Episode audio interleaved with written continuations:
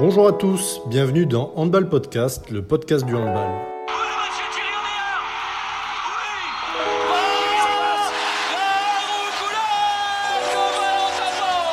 Je suis Tristan Paloc, cofondateur de Data et Match, agence de conseil en data pour les acteurs du handball. Retrouvez-nous et suivez-nous sur Twitter, les liens sont en description. Avec Handball Podcast, nous voulons simplement produire un contenu podcast régulier et de qualité pour les amoureux du handball.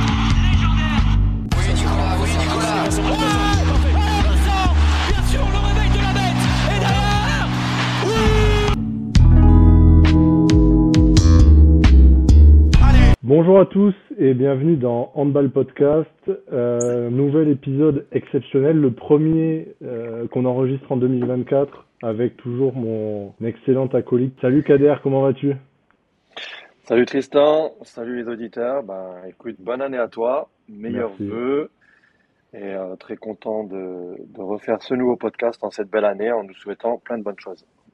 Super, ben écoute, merci, bonne année à toi aussi Kader. T'as as une bonne résolution pour 2024 Oui, que le podcast rayonne, rayonne et que voilà qu'on puisse encore parler un peu plus d'handball. Super.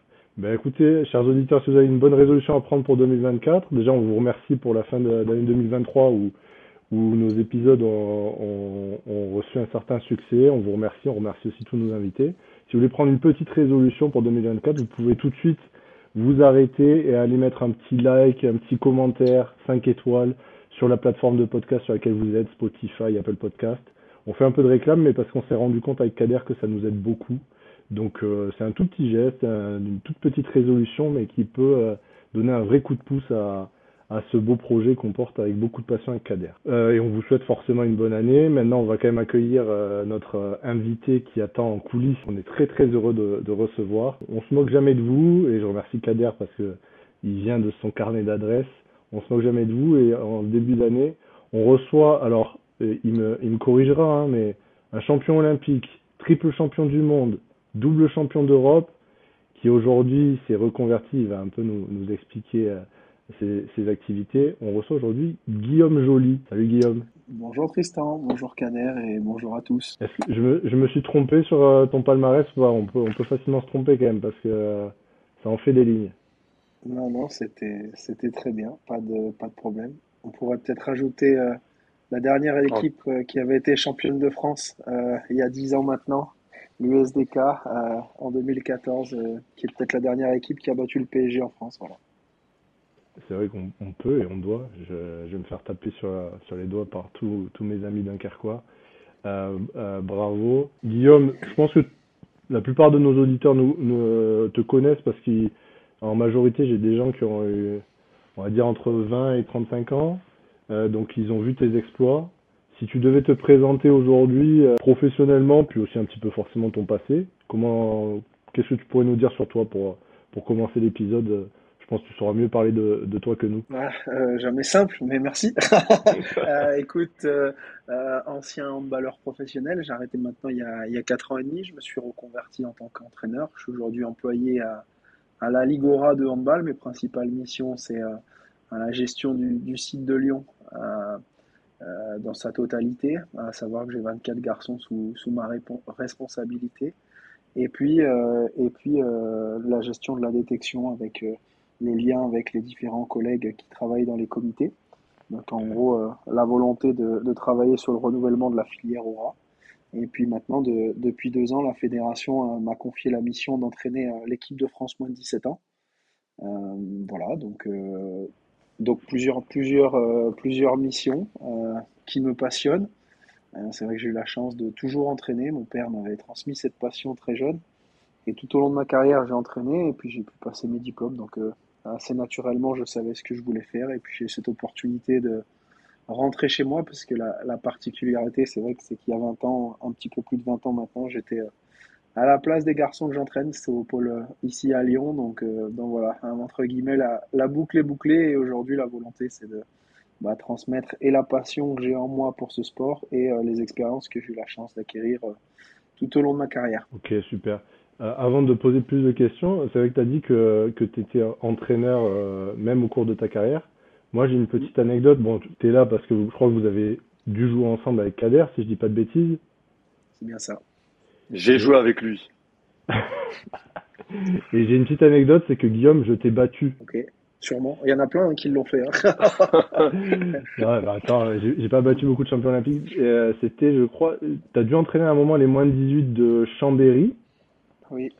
Et moi, ça m'avait beaucoup marqué. On avait, on avait joué à Jean Jaurès. Ça devait être un quart de finale de championnat de France à l'aller. Avec. Et retour à euh, Bognol. C'est ça. retour à Bognol avec dans les cages euh, eh ben, Rémi Desbonnets. Absolument. Et dans, et dans vos cages à vous, il devait y avoir Maxime Dio. Exactement. Et ça doit être les deux seuls gars de, sur ce terrain qui étaient. Enfin, ça avait fait deux sacrés matchs.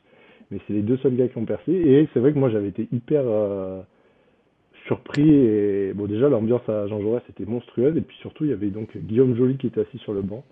Et heureusement ça avait tourné en notre faveur. Mais donc effectivement en plus à, cette époque-là tu n'avais même pas 30 ans. Et donc tu étais déjà euh, à fond dans le coaching mais avec cette idée déjà de te reconvertir là-dedans ou c'était plus par, euh, par passion parce que parce que ton père t'avait transmis ce, ce virus on va dire? Ouais, j'ai commencé très tôt en fait. Euh, dès la sixième, j'allais entraîner les mini euh, J'avais un petit frère dedans, donc euh, peut-être que ça, ça, a aidé aussi. Puis papa était tous les soirs au gymnase, donc forcément, il y a, il y a forcément un peu de transfert. mais, mais après, ouais, j'ai arrêté pendant deux ou trois ans de, de coacher. parce que parce que je devenais pro et que après avoir passé un DUT Tech de Co à, à Chambéry, Philippe Gardon m'avait demandé d'être professionnel à plein temps. Euh, et puis sur ma dernière année, là, avant de partir en, Espagne, je voulais repasser un diplôme dans le coaching. Donc j'avais passé mon brevet d'état premier degré. Et puis il fallait une équipe support. Donc euh, bah, je m'étais investi sur euh, bah, justement sur les moins 18 championnats de France de, de, Chambéry. Et puis on a fait plutôt une, saison sympa avec, avec effectivement deux matchs très engagés contre Montpellier en, en quart finale. Donc effectivement des, des bons souvenirs. Super, ça ne nous rajeunit pas. Kader, tu veux poser une question ou on, on creuse bah, un peu sur. Euh, avant, avant de commencer, je, je, voulais quand même, je voulais quand même remercier Guillaume. Euh, voilà, on va pas, on va pas le cacher, on se connaît, on a joué ensemble. Guillaume, c'est aujourd'hui c'est un ami, mais avoir la chance de recevoir un, champion olympique, un triple champion du monde, un double champion d'Europe, c'est pas donné à tout le monde. Euh, je sais qu'il a un planning, un calendrier chargé dans ce qu'il fait, donc on a la chance, encore une fois, vraiment de recevoir un immense champion. Donc merci Guillaume. Et puis j'espère qu'on va passer un bon moment. Voilà, Guillaume, je sais qu'il va, qu'il va nous livrer un peu ses secrets, un peu, un peu ce qu'il anime au jour, au quotidien. Donc euh, merci à toi, Guillaume. Merci Kader. Ma, ma première question qui me viendrait pour euh, peut-être pour quelqu'un qui ne sait pas forcément ce que c'est un responsable de pôle. Donc tu as expliqué que tu es, responsable du alors je sais pas le terme que tu as utilisé pour dire que c'était le c'est le centre de non le centre de Lyon parce le que site le site, ouais, en, fait, on, en fait euh, la région Auvergne-Rhône-Alpes comporte trois sites euh, le site de Chambéry le site de Cournon en garçon euh, et le, le, site de Lyon. Et en fait on ferme le pôle Aura donc quand on va sur les interligues et sur les interpôles bah, les trois sites se rassemblent euh, et on fait une sélection de ces trois sites. Donc moi j'ai en charge un de ces trois sites-là. Euh, sachant qu'aujourd'hui il y, a, deux niveaux, il y a un site d'accession comme celui de Lyon et de Cournon, et puis il y a un site d'excellence qui se trouve à Chambéry, puisque la volonté de la, la fédération, bah, c'est de rapprocher les, les sites d'excellence des, des, clubs professionnels qui travaillent avec des centres de formation. Donc, euh, donc voilà, aujourd'hui, comme on est en organisé en, en Auvergne-Rhône-Alpes. Ok, et du coup, ça veut dire que. Bon, je pose des questions, moi je pense que j'ai plus ou moins les réponses, mais c'est pour quand même pour les auditeurs. C'est-à-dire que là, sur les 24 garçons que tu as, ils jouent pas tous dans le même club. Toi, tu les as la semaine et après le week-end, ils vont chacun chez eux, quoi. Ouais, c'est ça. En fait, on, on les entraîne, nous, ici, du, du lundi au jeudi. Et puis le vendredi soir, ils, retournent s'entraîner dans leur club. Alors effectivement, ils ne sont pas tous dans le même club. Euh, et puis c'est très bien comme ça, puisqu'il y en a certains qui jouent sur le même poste, donc ça permet à tout le monde de pouvoir eh ben, prendre de l'expérience et, du temps de jeu en, match. Et puis, euh, et puis on se retrouve le lundi d'après pour faire le bilan et puis, euh, et puis continuer le, le travail. on essaye d'être complémentaire avec Pôle Espoir des, des clubs. Hein, de travailler en, main dans la main pour euh, bah, justement accompagner au mieux ces jeunes garçons qui, qui souhaitent euh, eh ben, accomplir leur rêve qui est de, devenir joueur euh, professionnel. Et globalement, ça joue à quel niveau les, les jeunes que tu as c'est, Ça va de. C'est quoi? C'est moins de, 10, moins de 17 Ils jouent encore moins de, oui, en seconde? On, ouais, on les rentre en troisième aujourd'hui sur le parcours. qui est une obligation de la fédération de rentrer des troisièmes, donc on rentre les garçons en troisième. Euh, Ceux-là jouent soit en moins de 15, soit en moins de 17. et puis après, sur la seconde, généralement, ils jouent quasi tous en, moins de 18 championnats de France. Et puis après, dès la première, très vite, il y en a qui commencent à jouer au niveau au moins 18 selon l'avancée et la maturité physique et la maturité dans le jeu.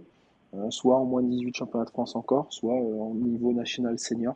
après, ça va de la nationale 3 euh, là, en début de saison, j'en avais deux qui, qui, étaient sur les feuilles et qui avaient peut-être un petit peu de temps de jeu en, Pro League avec le VHA. Ah, Donc euh, voilà, c'est de, de, la N3 à la Pro League, voilà, grosso modo. Et les clubs qui sont représentés, tu as parlé de Villeurbanne, mais du coup, c'est quoi? C'est tous les clubs de la région, Valence eh bah, euh, Ouais, ouais, alors nous, on se répartit effectivement plutôt le bassin lyonnais avec l'Ain, la Loire. Euh, la Drôme Ardèche, le Rhône, euh, pour les garçons qui viennent sur Lyon. Parfois des garçons qui viennent de l'Isère, qui sera à la frontière, euh, plutôt proche de Lyon, qui pourraient aussi venir sur le site. Donc, ouais, des, clubs du bassin lyonnais, voire bah, on descend sur le bassin valentinois ou, on monte jusqu'à Grenoble selon les, profils des, garçons. Une autre question qui me vient comme ça sur le, les histoires de pôle d'accession, pôle d'excellence. Est-ce que ça veut dire que potentiellement, si tu as un garçon qui brille en première chez toi, euh, en terminale, il peut partir euh, à Chambéry en vue de. Oui, c'est ça? Euh, Alors, ouais, en fait, si tu veux, la, fédération essaie de mettre deux niveaux, la seconde et la troisième, pour essayer de détecter au mieux les garçons et de, de, bah, développer le caractère le plus sérieux possible de leur projet. Mmh. et après, en seconde, on a la, la, pyramide qui se réduit. On est censé en garder moins. Euh, et euh, les, les, tout meilleurs qui sont sur la liste d'excellence, la liste d'excellence, c'est les 50 meilleurs joueurs français de première et terminale. Alors eux, ils sont obligatoirement obligés d'aller euh, sur le site d'excellence qui est à Chambéry. Moi, j'en garde certains qui seraient des profils plutôt à maturité tardive, qu'on continue d'accompagner parce qu'on pense qu'ils peuvent trouver des centres de formation après leur année de terminale. Et puis, et puis, il y en a certains qui aussi sont pas sur les 50 meilleurs, mais peut-être juste à la limite. Et puis du coup aussi, on, prend le parti ici euh, au niveau régional de les envoyer vers le site d'excellence pour qu'ils puissent euh, bah, s'entraîner avec les meilleurs de la région et, et aussi avec le, centre de formation du Chambéry-Savonne. Ok, c'est super intéressant. Enfin, je trouve que on vous a fait un peu des... Pour ceux qui révisent leur, leur diplôme d'entraîneur, comme ça vous, vous comprenez un peu comment fonctionne la, le parcours de performance fédérale. Euh, Kader Ouais, moi j'aimerais j'aimerais un peu en, en, parler avec Guillaume, un peu avoir un peu son avis et, la façon un peu euh, de, la formation, on va dire, à la française. Euh, comment se passe vraiment la formation à la française? Est-ce qu'il y a un tronc commun avec les autres pôles? Euh, Est-ce qu'il y a des consignes de travail en amont sur comment on veut former nos jeunes? Quel profil on veut, on veut, on veut amener vers, le haut niveau, vers les, futurs potentiels joueurs de l'équipe de France? Et pour toi, quels sont un peu les plus et les moins de la formation à la française? Bah, déjà, le plus gros plus qu'on a depuis 25 ans et qui nous est envié partout dans le monde, euh, c'est notre système de pôle espoir. Euh, parce, que, parce que ça permet d'entraîner les garçons beaucoup plus souvent et de les regrouper entre meilleurs. Euh, et de garder quand même le maillage territorial, que les garçons restent proches de chez eux, qu'on les déracine pas trop tôt et qu'ils puissent grandir en balistiquement avec les meilleurs, qui puissent les accompagner et en étant proches de leur famille pour pouvoir euh, rentrer et, profiter de leur, famille le week-end. Euh, et, ensuite, euh, s'il n'y a pas de, volonté d'un dogme, et comme certaines autres fédérations au niveau européen, et notamment je pense aux Espagnols qui ont cette tendance à faire du plus petit au plus grand tous la même chose, nous, il y a vraiment cette, volonté de, de multiculturel, si tu veux, euh, donc il y a, il y a des grandes euh, tendances hein, qui sont euh, données par la, la fédération. et puis chacun essaye de s'approprier au mieux les grandes tendances que, qui peuvent être et qui peuvent être données et on laisse et on fait confiance aux, collègues en province pour bah, développer au mieux les, les joueurs sous les différents aspects et puis et puis en fait derrière on a on a des regroupements nationaux voilà, nous, on va évaluer les garçons hein, bah, pour les mettre dans un bain culturel international le plus tôt possible. Hein, donc les moins de 17 ans, euh, de la catégorie dont je m'occupe, avec la volonté de, bah, les habituer et de les, les enfin, les habituer ouais, à ce bain international avec euh, l'hymne national, mettre le maillot bleu, et tous les codes que ça peut comporter, les emmener sur des compétitions pour que ben, quand ils arrivent derrière sur les Euros U19 et, et U21 et les mondiaux, on espère, et ben, qu'ils soient déjà prêts à, pouvoir être dans la performance et pas à, subir ces, ces, premières sélections qui, comme tu le sais, Kader, ne sont jamais simples à, vivre. Non, non, ça c'est sûr.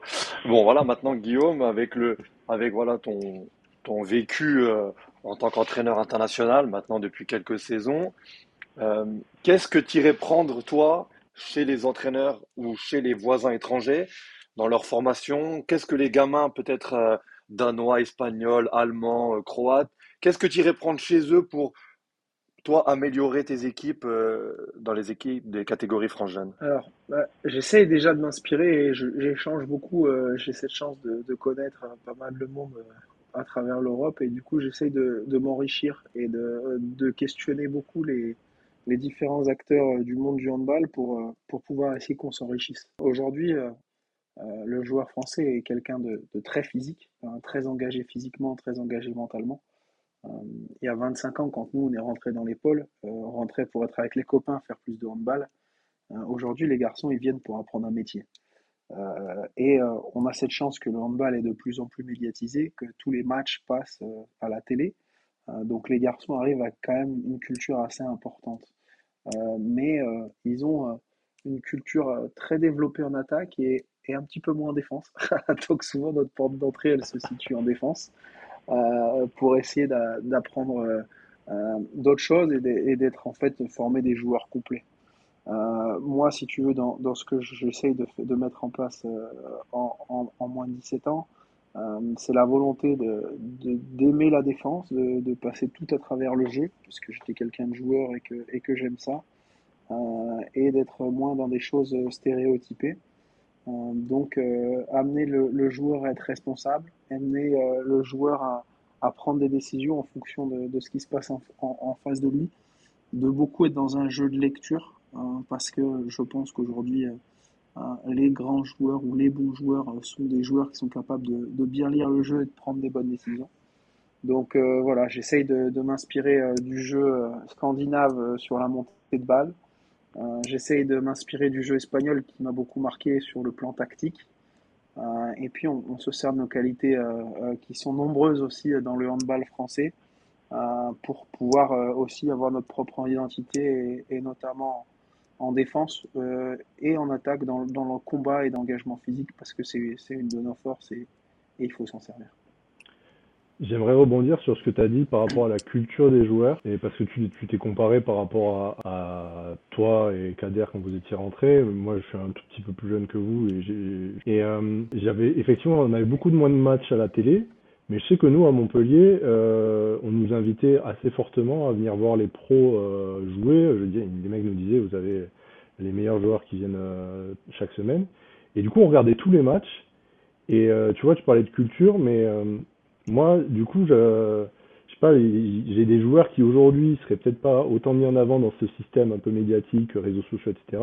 Mais moi, il y a des joueurs qui m'ont vachement marqué et, que nous on adorait. Euh, tu vois, je vais te dire des joueurs style, euh, moi j'adorais Geoffroy Kranz, des Franck Junion, tu vois, des joueurs qui étaient peut-être, euh, qui aujourd'hui seraient peut-être encore plus dans l'ombre, mais qui, faisaient partie vraiment et qui représentaient cette culture hand est-ce que ça, c'est un gros. Enfin, tu trouves qu'il y a ce manque-là pour les nouvelles générations qui sont peut-être plus nourries sur euh, tiens, un tel a marqué un joli but? Euh, En fait, euh, difficile de comparer. Alors là, on prend Geoffroy et, Franck, hein, qui sont des internationaux et qui ont gagné des, titres de champion d'Europe et de champion du monde. Donc on a quand même le, la crème, il hein. faut quand même se le dire, pour des joueurs de mais il y, a pire quand même.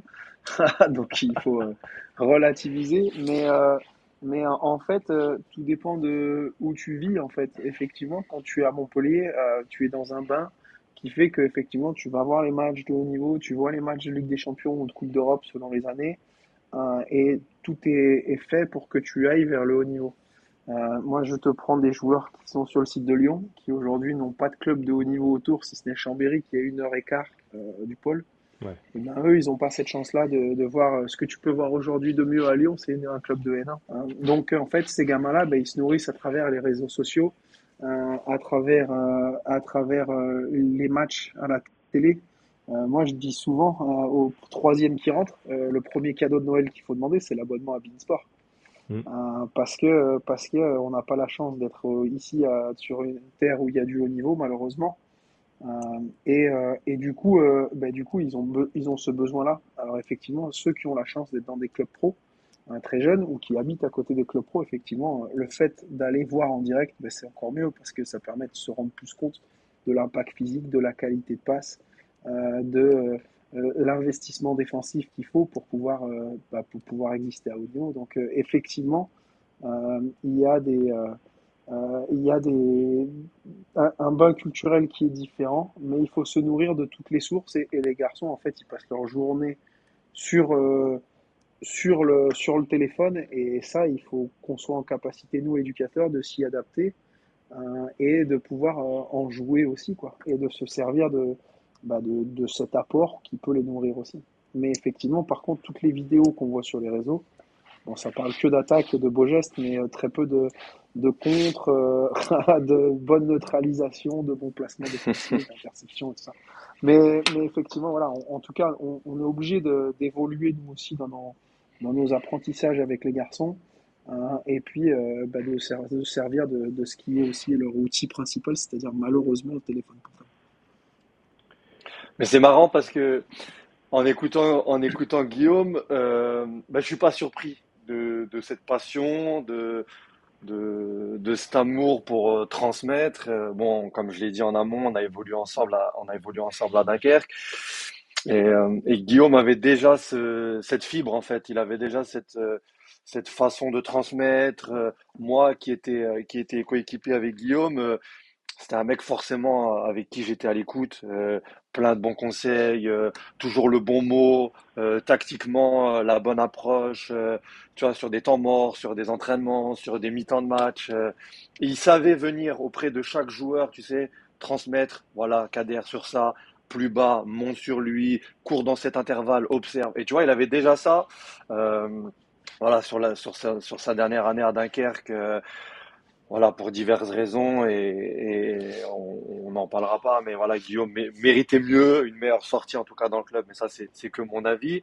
Mais Guillaume, euh, malgré ça, il était très très très proche des joueurs, à l'écoute, euh, beaucoup de conseils pour les jeunes, même pour les moins jeunes, même pour les pros, même pour les gros joueurs de l'équipe il avait toujours le côté tactique, technique, et euh, qui fait qu'il était déjà, je sentais, il, il, coachait déjà à ce moment-là les jeunes du club, mais qui était déjà dans l'envie de basculer vers, euh, vers une reconversion en tant qu'entraîneur. Et il avait déjà cette, aussi cette fibre très espagnole, parce que Guillaume a joué dans un grand club à l'époque qui était Valladolid, c'était dans, dans, dans, dans la grande période du championnat espagnol.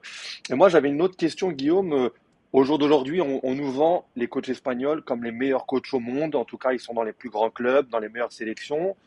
Toi, que penses-tu? Est-ce que c'est vraiment les plus forts? Est-ce qu'ils ont forcément une approche plus tactique, plus technique que, que, que d'autres coachs en Europe? Et euh, voilà, comment toi, comment as vécu cette, cette période en Espagne? Et comment ça t'a fait progresser aussi techniquement ou tactiquement, ou parfois on a des lacunes au niveau, euh, au niveau français?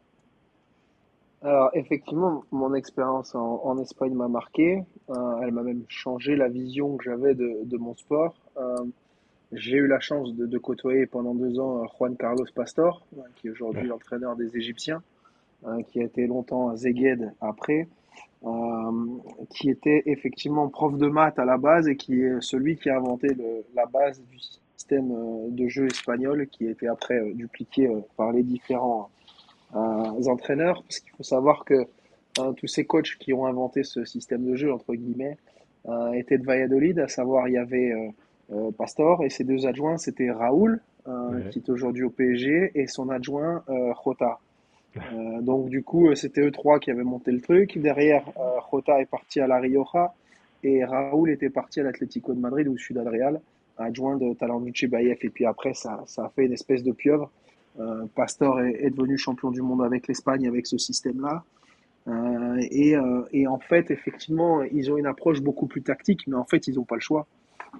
et, parce qu'ils le disent, physiquement, ils sont moins armés que nous. parce que ce système des, des pôles, ils ne l'ont pas, et que les joueurs se font former dans leur club, et que du coup, bah, ils ont plus de mal. Aujourd'hui, ils ont travaillé là-dessus. Pour être effectivement en contact avec Jordi Ribera, qui, est le mentor de, des sélections espagnoles et qui a un système vraiment de la base vers le, plus grand, totalement identique.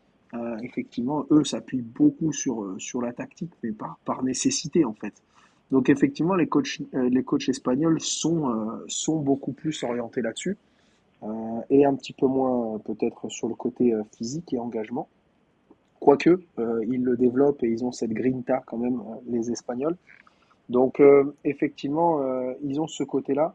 Après, on va pas se mentir que la crise économique fait que, que ces gens-là, ils sont obligés de s'exporter.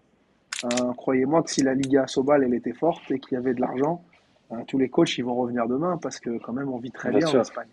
Donc. Euh, donc effectivement, il y a aussi une nécessité d'aller vivre de son sport à l'étranger. Et puis ils n'ont pas peur de partir parce que du coup, bah, eh ben, ils n'ont pas le choix, il faut y aller, donc ils partent à l'aventure. Et ben, du coup, ils apprennent un peu l'anglais. Euh, alors qu'ils sont pas bien meilleurs que nous en anglais, hein, on va pas se mentir.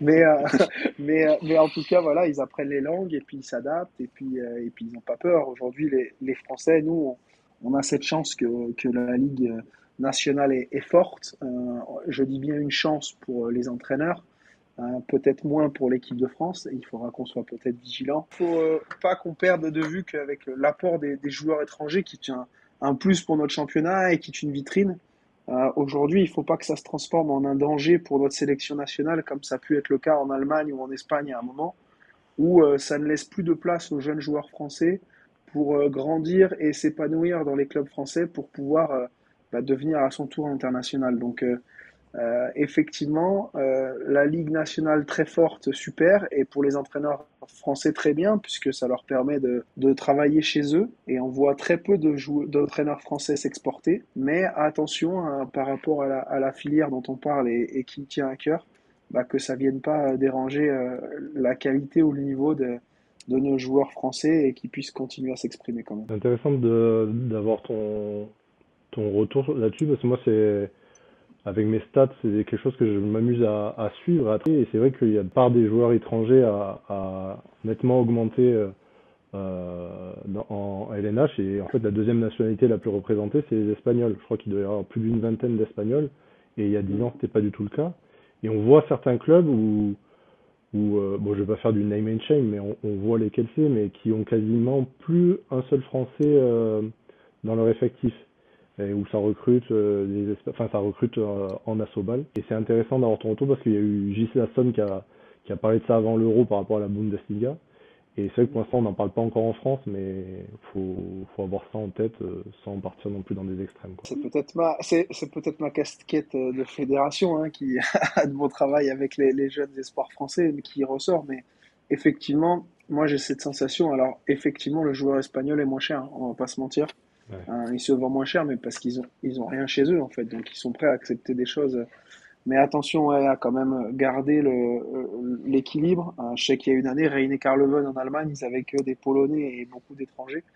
Euh, et plus un seul Allemand dans l'équipe. Et même en termes de, bon, je sais pas, de représentativité auprès des sponsors, auprès des localités, des partenaires locaux, euh, je sais pas quel message on, on, peut envoyer à travers ça. Après, effectivement, on va chercher de la performance. Euh, mais je pense que Kader en a connu aussi dans sa carrière. Euh, il y a aussi des, internationaux étrangers de certains pays qui sont pas forcément de la première partie de, l'euro, euh, voire qui sont même pas à l'euro, qui sont peut-être moins performants ou tout aussi performants qu'un jeune français. Donc voilà, peut-être un, un, message aux collègues entraîneurs pro que parfois le, le Made in France ça marche aussi. Complètement d'accord. J'avais une question aussi un peu sur sur euh, un peu comme ça sur l'organisation, tu as parlé de c'était sur la question de Kader, tu as parlé du, du rôle de la structure en pôle espoir qui est qui fait euh, sans doute la force de la France. Moi, j'y vois une petite faiblesse, c'est que et tu me diras si je me trompe parce que du coup tu es dans le truc, mais les pôles espoirs ça repose quand même beaucoup sur euh, sur l'État et sur les lycées. J'ai l'impression que l'État joue un, gros rôle là-dessus. Et si jamais, un peu comme en Espagne, euh, bah, je sais pas si les subventions elles venaient à baisser ou les trucs comme ça, est-ce que, enfin, co comment on, est-ce que ce serait pas un peu une immense galère pour nous? Parce que j'ai l'impression qu'on est quand même très lié à tout ce qui est euh, étatique et du coup euh, moi je suis un peu inquiet par rapport à ça une fois que les JO seront passés si jamais on devait faire des coupes budgétaires euh, est-ce qu'on va pas en souffrir? Alors euh, je pense que là, la problématique que tu soulèves, elle, elle, est plus générale et plus globale. Je te rejoins sur ton inquiétude de l'après-JO euh, et de l'engagement de l'État dans le sport. Euh, même si on, on, nous rabâche que le sport est important, dans les faits, effectivement, déjà, les subventions ont déjà commencé à baisser. Mmh. Euh, nous, en Auvergne-Rhône-Alpes, tout a été coupé pour, pour les aides au pôle sport et au centre de formation. Ah ouais. Donc ça, c'est des, des, choix politiques et effectivement, notre système va devoir s'adapter et trouver d'autres ressources. Euh, on a été beaucoup aidé aussi par euh, les CTS qui étaient responsables des pôles espoirs pendant euh, très longtemps, qui aujourd'hui de moins en moins sont dans les pôles espoirs. Donc c'est donc du coup les ligues qui recrutent sur des entraîneurs de et du coup effectivement qui doivent mettre les moyens pour entraîner ces structures.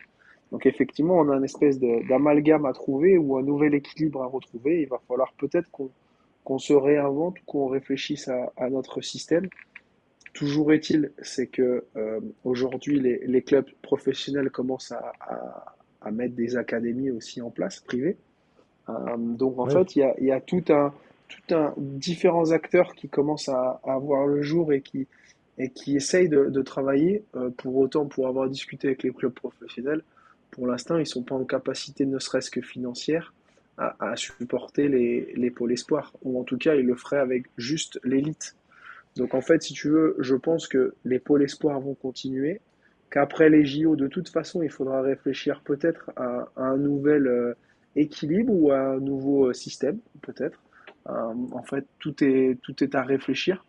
Et de toute façon, les, les, systèmes qui restent statiques, bah, en fait, ils, régressent. Donc en fait, on est toujours dans l'évolution et la recherche de, bah, de performance. Donc, euh, bah, nous aussi, que ce soit sur mes missions fédérales ou, ou mes missions à la Ligue, eh ben, on essaye de réfléchir pour se réinventer et toujours proposer euh, une qualité de formation euh, le plus optimale possible en fonction des moyens qu'on nous donne hein, pour que, pour que bah, on continue à, à sortir des, des, jeunes joueurs. Les élus des, des ligues ont, ont bien conscience qu'aujourd'hui, euh, ce qui fait euh, la vitrine et, et les moyens qu'on a dans le handball, c'est l'équipe de France A et ses résultats. Euh, donc effectivement, on a encore euh, cette chance-là qui, comprennent qu'il faut continuer à investir euh, dans le parcours de performance fédérale et dans la formation des jeunes, même, même si tout ça est en baisse. Du coup, ça, ça, continue d'être important aux yeux des gens et, et, on continue, nous les acteurs entraîneurs sur, sur les terrains, à, à, se battre pour que ça continue à, à rester une priorité. Mais et pour rebondir, mais pour rebondir sur, sur ce que tu nous dis, Guillaume, euh, voilà, Guillaume, c'est quelqu'un d'hyper curieux dans, dans, dans son amour du handball. On en a passé des heures dans le bus où, où je le voyais lire des articles, des biographies, à regarder des documentaires sur des coachs, sur des grands joueurs, sur, sur le sport en général. Hein. C'est quelqu'un, c'est un grand amoureux de sport comme moi. Toi qui regardes un peu partout, à droite, à gauche, ce qui se fait dans, dans divers sports, Qu'est-ce qui fait qu'on pourrait encore mieux former nos jeunes aujourd'hui? Forcément, il y a la partie mo moyens financiers, etc. Qu'est-ce qui, pour toi aujourd'hui, qu'est-ce qui pourrait t'aider à mieux former tes jeunes? Que ce soit au niveau financier, dans des infrastructures, sur, euh, sur, euh, sur quel point on pourrait vous aider à former encore mieux nos jeunes dans, dans nos structures françaises?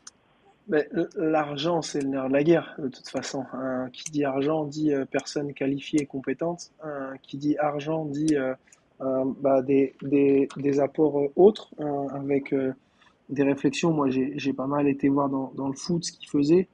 Euh, qui dit argent permet aussi d'avoir euh, des intervenants extérieurs, aller explorer d'autres choses, euh, développer encore plus le côté préparation mentale, préparation physique. On, on, y est déjà, mais on peut encore peut-être aller chercher plus loin avec peut-être d'autres outils sur la récupération. Si on pourrait aussi avoir d'autres choses euh, pour pouvoir mieux former les, les, jeunes. Et puis après, euh, il y a un autre versant, peut-être qu'il faudra qu'on qu se pose les questions, c'est cette, euh, cette capacité à les joueurs qu'on entraîne, les avoir en compétition le week-end. parce que parfois, et pour la majorité des cas, ça se passe très bien avec les entraîneurs de club, mais parfois il y a, des discours qui sont inverses ou différents le week-end. Alors c'est super parce que ça, euh, fait travailler l'adaptabilité du joueur et, la réflexion du joueur.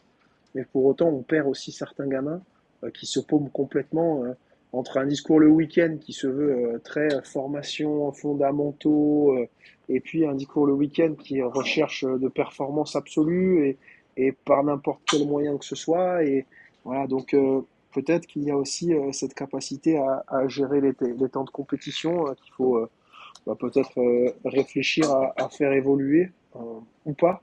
Euh, parce qu'on a souvent la, volonté de chercher à réformer en France, mais on continue de voir que notre équipe de France a brille. Donc peut-être que c'est juste par des petites touches et pas la volonté de révolutionner. J'ai vu que dans le football, euh, aujourd'hui, les, clubs pro, ils sortent des championnats euh, et ils se montent leur propre calendrier de, de euh, avec des matchs à l'étranger, avec des matchs juste entre gros clubs. Et sur certaines périodes, et puis d'autres périodes où ils font que de la formation et que de l'entraînement pour développer bah, les compétences des garçons et, à pouvoir peut-être aller plus loin dans tout ce qui est développement physique, charger plus peut-être en muscu ou en cardio. Et puis comme ça, il n'y a pas de match le week-end, on peut, on peut mieux récupérer et pas prendre de risque de blessure. Donc voilà, il y a en fait des réflexions, il y en a plein à mener, euh, mais, euh, mais il faut toujours garder en tête qu'on continue de, de sortir des jeunes joueurs on continue à, avoir des professionnels qui, sortent et qui sont français. Donc, euh, ça veut dire que finalement, globalement, ça, fonctionne bien, tu vois. La chose qui pourrait faire révolutionner, c'est si bah, maintenant toutes les régions et, l'État se désengageaient totalement du sport après 2024, ce que je pense pas et je n'espère pas, et qui ferait que effectivement, là, ça nous mettrait en difficulté. On devrait forcément réduire la voilure. Mais pour l'instant, on continue à garder ce système de maillage qui permet aux, garçons d'être au plus près de chez eux pour continuer leur, bah, leur développement, au moins jusqu'à la terminale. Et, franchement, ça, c'est pour l'avoir vécu, c'est quand même euh, un luxe. J'ai une question qui me vient par rapport à ce que tu as dit. Je, je, trouve ça hyper intéressant. Toi, tu trouves par exemple que les, jeunes, je sais pas, le championnat moins de 18, il est quand même assez rythmé. Tu trouves que. Enfin, ça serait quoi pour toi le, bon rythme de compétition pour, euh, pour un jeune de 15 à 18 ans euh, Parce que je trouve que c'était intéressant ce que tu disais sur le, sur le foot tu trouves que peut-être qu'il faudrait alléger parfois le rythme de compétition que enfin, Quel est ton avis là-dessus? Écoute, pour avoir vécu euh, maintenant euh, 4 ans et demi, euh, on a eu la malchance ou la chance, peu importe de quel côté on le voit, du, de vivre le Covid. Et c'est une période où ce qui a été hyper dur à vivre pour les joueurs et pour les entraîneurs, hein, mais qui a eu un côté positif. Par exemple, moi personnellement, j'en ai profité pour aller beaucoup plus dans la muscu, taper plus fort, plus vite. Et les garçons qui sortaient après ces deux années, bah, du coup, euh, comme on n'avait pas de compète, on faisait les matchs un petit peu entre nous, on essayait de monter des trucs, leur inventer des choses. On est parti sur mon petit gazon, on est parti sur des délires, voilà, pour essayer d'amener un petit peu de créativité et pas de monotonie. Mais par contre, il y a eu des cycles où on s'est mis que dans la muscu et en fait, on savait qu'on pouvait charger parce que le week-end, c'est nous qui gérions la, la, dose de travail, tu vois. Donc, euh, donc en fait, euh, il y, a, y, a, y, a, des choses à, creuser. Euh, maintenant, ce championnat moins 18, il est ce qu'il est. Moi, personnellement, j'ai des réflexions en cours sur les montées, les descentes des clubs.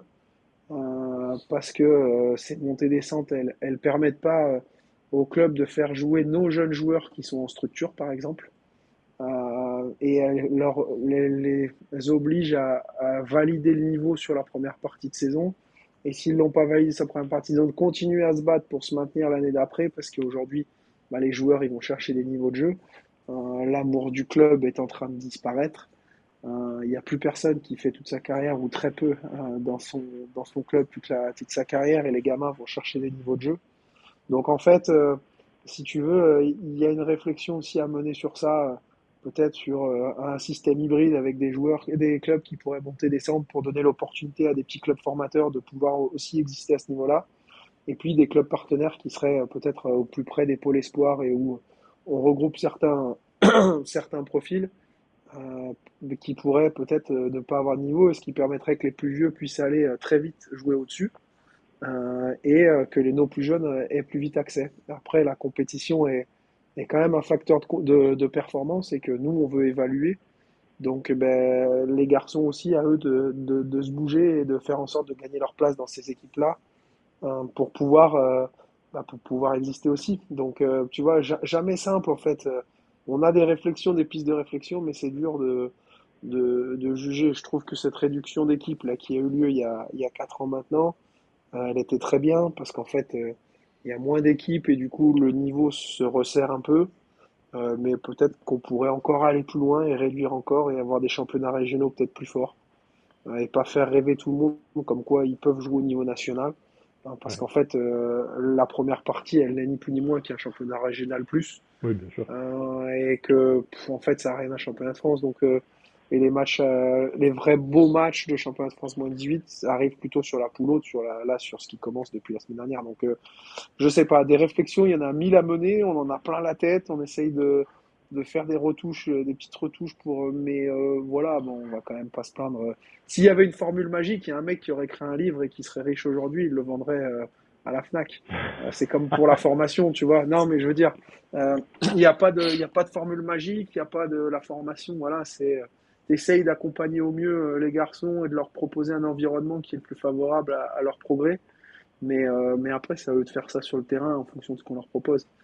Donc, euh, et, généralement, les bons, ils s'en sortent. Et, euh, et, du coup, Guillaume, toi qui es maintenant, euh, toi qui maintenant coach de l'équipe de France U17 depuis un petit moment, bon, dis-nous tout. Est-ce qu'on a une est-ce qu'on a des générations prometteuses qui arrivent? Est-ce qu'on a des futurs, des futurs Dika même, des futurs Ludovic Fabregas, des futurs Karabatic qui arrivent Raconte-nous un peu les générations que tu as eues entre les mains et, un peu les, futurs bons potentiels qui arrivent Écoute, euh, j'ai eu la génération 2006-2007 pendant deux ans, euh, avec qui on a eu des résultats plutôt intéressants sur cette catégorie d'âge. Euh, mais on n'avait pas de star. Bon, je n'ai rien à cacher puisque je leur ai dit plein de fois. Donc, une équipe qui était plutôt homogène avec des joueurs qui savent bien jouer au ballon, puisqu'ils sont, ils s'entraînent tous les jours dans les pôles et ils sont plutôt à l'écoute et, en réaction. Donc, il n'y a, pas de souci. Euh, mais il n'y avait pas de star sur cette génération-là, deux, trois potentiels forts à identifier. Euh, et puis là, je viens de découvrir la génération 2008-2009. Euh, et ben là, par contre, effectivement, il y a, plus de profils forts que, que, deux ou trois. Il y en a un petit peu plus. Alors, bon, je les ai eu qu'un stage, donc difficile de, tirer des conclusions. Mais en tout cas, on, on sent des jeunes qui sont hyper investis, qui ont envie de bien faire. J'ai envie de dire que c'est, ça me paraît normal, puisqu'on est en équipe de France quand même pour performer. mais, euh, mais, euh, mais en tout cas, voilà, on a une belle génération qui, qui se présente là, avec des forts potentiels et, et, des grands profils physiques. Euh, donc, ben, on, a, on a bon espoir de vivre deux belles années avec eux après ce premier tour en Espagne. Mais, mais voilà, les jeunes, ça va tellement vite et puis il y a tellement de facteurs extérieurs qui peuvent perturber ce chemin qui est long et sinueux. Que, que, voilà, pas besoin de s'enflammer. On, on, on, continue d'avoir des, des, bons petits joueurs. Euh, pareil, euh, sur cette génération, pas de star, mais peut-être un, un, potentiel, euh, notamment physique, un peu plus important. Donc, ben, on va voir comment, comment ça avance. Toi, en, moins, de, en moins de 17, euh, tu fais une compétition officielle, tu, tu termines par les Foges ou c'est euh, ou c'est déjà la, la, catégorie du dessus? Alors malheureusement, on n'a pas pu faire les Foges l'an dernier. Euh, les Foges, il faut que sur l'Euro U19, les, les, les moins 19 te qualifient en finissant dans les 8 premiers, même ah dans les 7 premiers. donc comme il y avait eu une compétition pas simple négocier pour la génération 2004-2005, bah, les 2006-2007 n'ont pas fait les Foges. Euh, moi, j'avais pris le parti de, d'aller sur la partie Cup, hein, qui était ni plus ni moins qu'un petit euro, parce qu'on était 20 euh, équipes et qu'il y avait quand même euh, beaucoup de nations représentées. et du coup, on a eu la chance de finir sur cette compète. le HF a décidé de le monter sur la catégorie au-dessus. Donc, à la fin du cycle, on n'aura pas de compète. Voilà. Il n'y a pas de compète officielle et, la volonté, c'est vraiment de faire de la formation et de l'évaluation de potentiel euh, pour livrer la, liste la plus juste possible des différents profils des garçons euh, à la fin des deux années euh, pour que la détection ait été faite, en fait. Il n'y a pas d'obligation de, résultat, même si pour moi, quand on met un maillot bleu, il y a forcément une volonté de, bah, de gagner les matchs quand on rentre sur le terrain. Et toi, en U17, elle est déjà faite la liste des 50 euh, gars qui sont en excellence ou c'est justement... Alors en fait, c'est tous les ans hein, qu'elle est refaite et elle est pas Là, cette année, euh, c'était les 2006-2007, euh, donc j'avais proposé une liste et on a partagé avec le groupe de détection fédérale, qui sont les, les, les, quatre personnes qui m'accompagnent sur les stages nationaux, et tous les responsables de pôle avec qui j'essaye d'être en relation le plus possible. pour qu'on ait une, liste la plus, la plus juste possible.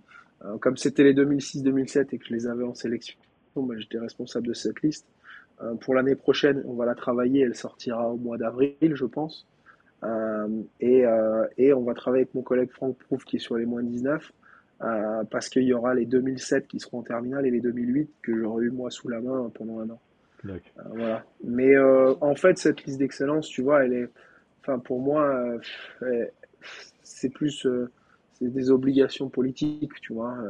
on est obligé de remplir cette liste pour pour les ministères et, et voilà. Mais en fait, j'aime pas trop mettre des étiquettes aux jeunes joueurs parce que de 3-4 mois de l'un à l'autre, celui qui travaille, celui qui se perd, bah, tu vois, c'est jamais simple à, à, à évaluer et, et, voilà, les dynamiques, elles peuvent s'inverser vite. Donc, euh, j'aime pas trop mettre des statuts aux jeunes joueurs euh, parce que parfois ça peut vite monter à la tête. Hein, et que si pendant deux mois tu obligé de travailler, bah, les autres te repassent devant. Donc, euh, voilà, j'aime pas trop que, que les joueurs soient sachent qu'ils sont listés excellence ou, ou qu'ils se montent la tête sur ça.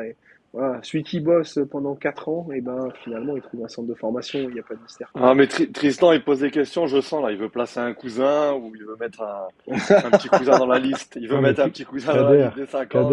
moi j'ai moi j'ai un petit qui a 4 ans. Le fiston il est encore jeune Tristan, il est encore jeune le petit, on le mettra dans, dans la liste plus tard. Il a 4 ans mais tu vois je rencontre Guillaume Joly entraîneur des U17, je commence à essayer de placer. ah, plus sérieusement avant qu'on bascule sur la deuxième partie de, du podcast avec euh, l'Euro et l'équipe de France. Moi, je voulais un peu parler un peu de façon plus personnelle de, toi, Guillaume. Euh, voilà.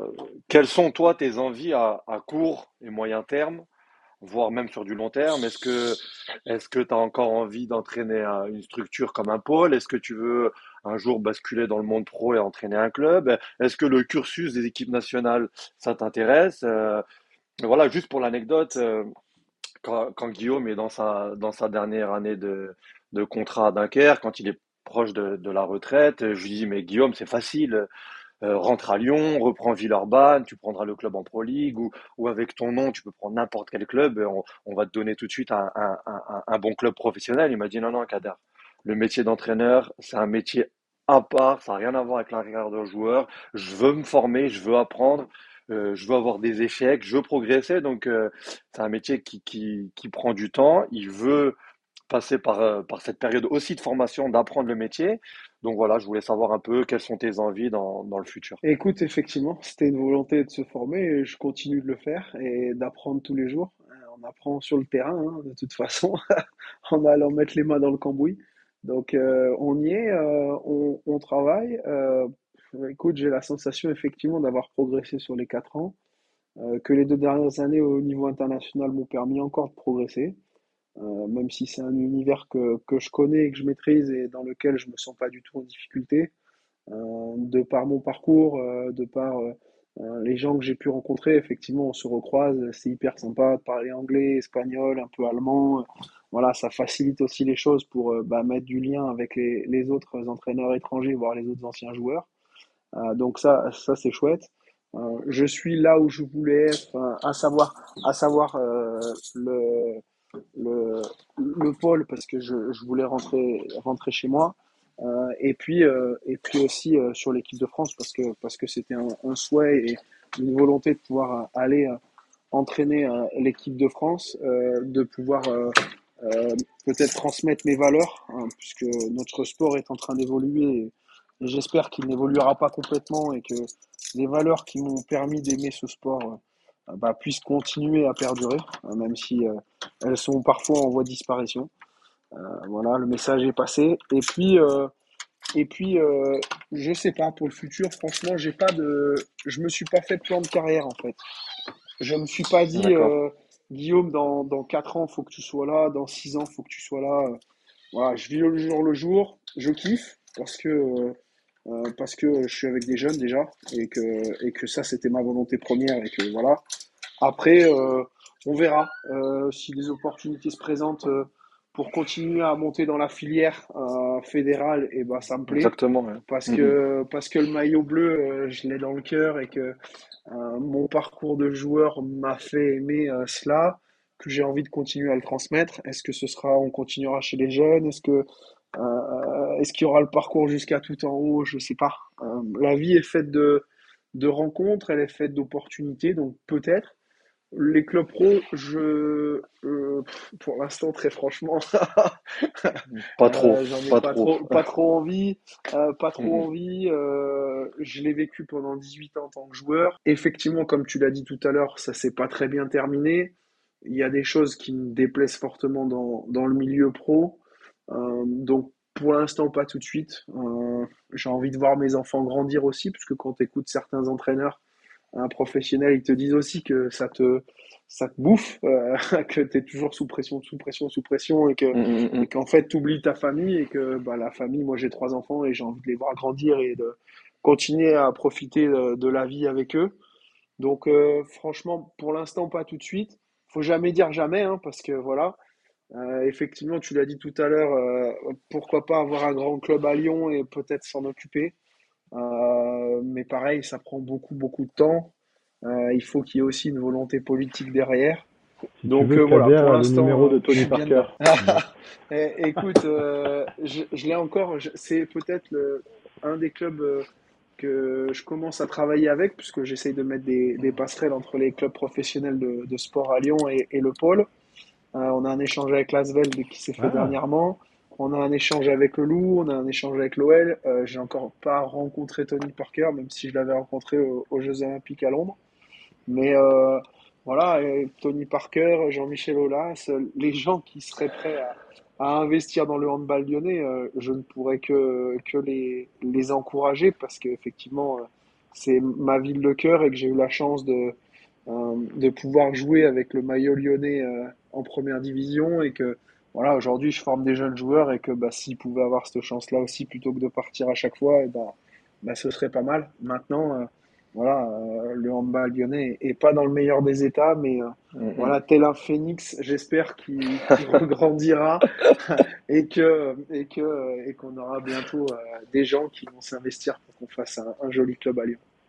Non, mais la seule chose que je sais, c'est que je serai son futur adjoint. Ça, c'est décidé. Ah euh, non, plus sérieusement. Euh, Embauchez-moi, les gars. Guillaume, dans son profil, c'est un, ancien, c'est un ancien international. C'est un mec qui n'a gagné que des médailles d'or. Euh, petite anecdote, un jour, en après-match, je suis chez Guillaume. je lui dis, Guillaume, j'aimerais bien voir ta médaille olympique, ta médaille d'or. Guillaume, humble oh, c'est pas grave, tu la verras une prochaine fois. Tu sais, il n'était pas vraiment là. Je dis non, non, je vais les voir, je suis curieux, j'ai envie de voir ça. Donc, euh, un jour, Guillaume me montre euh, ses médailles. Et là, sur, sur, le, sur le bureau, il me met ses six médailles d'or. Je lui dis, mais attends, t'as pas que ça. Et déjà, c'était énorme. Hein. Il me dit, si, si, j'ai que des médailles d'or. Il me dit, moi, l'argent, ça m'intéresse pas. Donc, Guillaume, dans sa carrière, c'est une anecdote, il n'a que des médailles d'or. Et vraiment, euh, et vraiment, voilà, on a un ancien international français qui a gagné un nombre de titres incroyables, qui passe par la formation, qui se forme au métier d'entraîneur. Euh, on lui donne un pôle, ensuite une équipe de France U17. Donc la suite logique, et moi c'est ce que je lui souhaite hein, en tant qu'ami et qu'en tant qu'entraîneur, je lui souhaite euh, de grimper aussi dans la filière euh, à court et moyen terme. Je l'espère, je lui souhaite, je le vois récupérer peut-être dans les années à venir les U19, les U21, et forcément un jour ou l'autre je l'espère euh, le voir chez les A parce qu'il a la légitimité, il a gagné, il a l'expérience, il aura le vécu d'entraîneur nécessaire pour arriver à, ce poste-là. Donc, euh, je lui souhaite. Et on te souhaite le meilleur pour ça, en tout cas, Guillaume. Merci, Kader, c'est gentil. On verra. Euh, comment on dit, la vie est faite d'opportunités, donc on verra ce qu'elle nous, nous donnera ou ce qu'elle nous offrira, et puis on fera en fonction, au mieux, comme d'hab. Mais, pour rebondir et pour rajouter une couche, moi, ça me, même si on se connaît pas du tout, euh, Guillaume, euh, juste pour t'avoir connu, euh, enfin, à travers ce que, ce que tu as fait, ça me fait plaisir de, et ça me rassure de voir qu'il y a des formateurs, enfin, que tu deviens formateur, parce que une des inquiétudes que j'avais, c'est que moi, je vois les formateurs que j'ai eus, tu vois, à Montpellier, j'ai eu des Fred Anctil, des alors Jérôme Diaz, il n'était pas professionnel, mais il, il aurait dû l'être. j'ai eu des Patrick Tessier, et je me disais, putain, mais en fait, ces mecs-là, quand ils vont arrêter, euh, est-ce qu'on aura des formations euh, Par exemple, sur, sur Lyon, je, pense à des Villemino, des Malfondés. Et je me disais, ces mecs-là, quand ils vont partir, est-ce qu'on aura des gars de cette trempe-là? Et moi, j'ai le sentiment que, que tu t'inscris dans cette lignée-là. Et du coup, vraiment, c'est, je me dis, les, les jeunes, pareil, à, Nîmes, je connais Renaud Boulanger. Enfin bref, je me dis, les jeunes, ils sont encore entre de bonnes mains et j'ai l'impression que même si tu dis les valeurs peuvent s'estomper, bah, avec le professionnalisme, avec peut-être plus d'argent, etc., je me dis qu'à la base, il y a des gars qui, pour moi, ont gardé le feu sacré et vraiment, euh, ça me fait plaisir, en tout cas. Ouais, c'est, chouette. Écoute, on a, la chance, même si parfois on est critique avec notre fédération ou avec nos ligues, hein, parce qu'on aimerait que ce soit toujours mieux et toujours mieux, on a quand même la chance d'avoir une fédération qui est, qui est gérée par des gens euh, qui ont quand même la tête sur les épaules et qui mènent le bateau plutôt de, de belle manière. Et effectivement, c'est, une volonté hein, que de continuer à, faire perdurer que, que les gens qui soient à la base euh, ils aient des valeurs et qui transmettent au-delà de former des, des sportifs et des handballeurs, on forme des, bons hommes, quoi, tout simplement. Bon, du coup, il nous reste pas beaucoup, beaucoup de temps, mais on, s'est dit, on a eu, quitte à avoir entre les mains un entraîneur euh, de l'équipe de France U17, puis accessoirement un mec qui a un, petit peu gagné avec l'équipe de France, euh, on va, on va pas avoir juste une, discussion casse avec. Euh, avec Kader, va, on va te demander un peu ton avis sur, euh, et ton ressenti sur ce début d'Euro.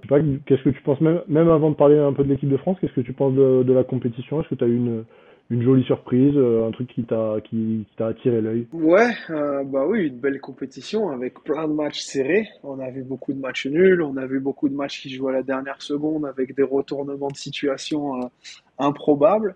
Euh, le coup de cœur, je pense comme beaucoup pour les îles Féroé, euh, qui nous avaient montré là depuis quelques années en jeune avec ces pas ça, Tristan, il est parti pour deux heures. Hein.